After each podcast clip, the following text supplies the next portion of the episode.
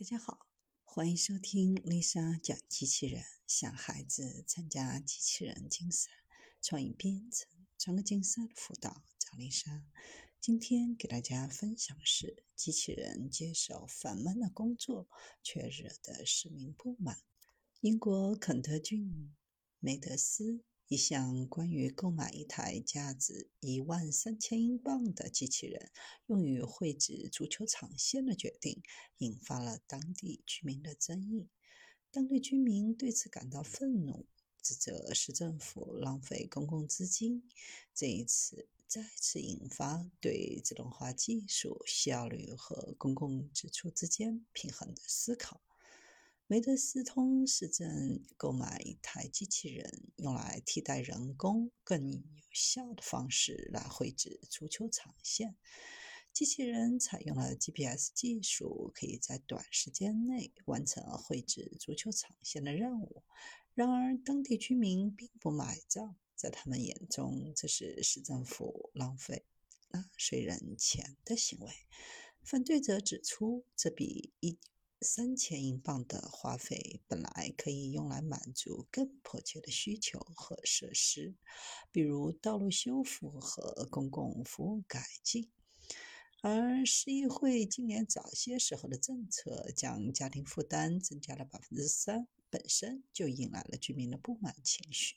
如今又花了这么多税收在机器人上，这种不满的情绪进一步加剧。居民们对这一决定不满主要集中在两个方面：公共支出和效率。质疑为什么市政府要花费如此巨额的资金来购买机器人完成任务，而两名已经付了工资的工人站在一旁无所作为。还有人指出，政府使用高科技产品应用在市政工作的决定是自欺欺人。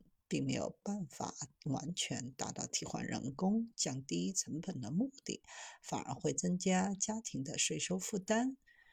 这个事件引发了一个重要问题，就是如何在提高效率和降低成本之间找到平衡。虽然自动化技术可以提高工作效率，但在某些情况下可能不是最经济的选择。那在这种情况下，政府可能需要重新审视决策，确保公共资金得到合理的利用。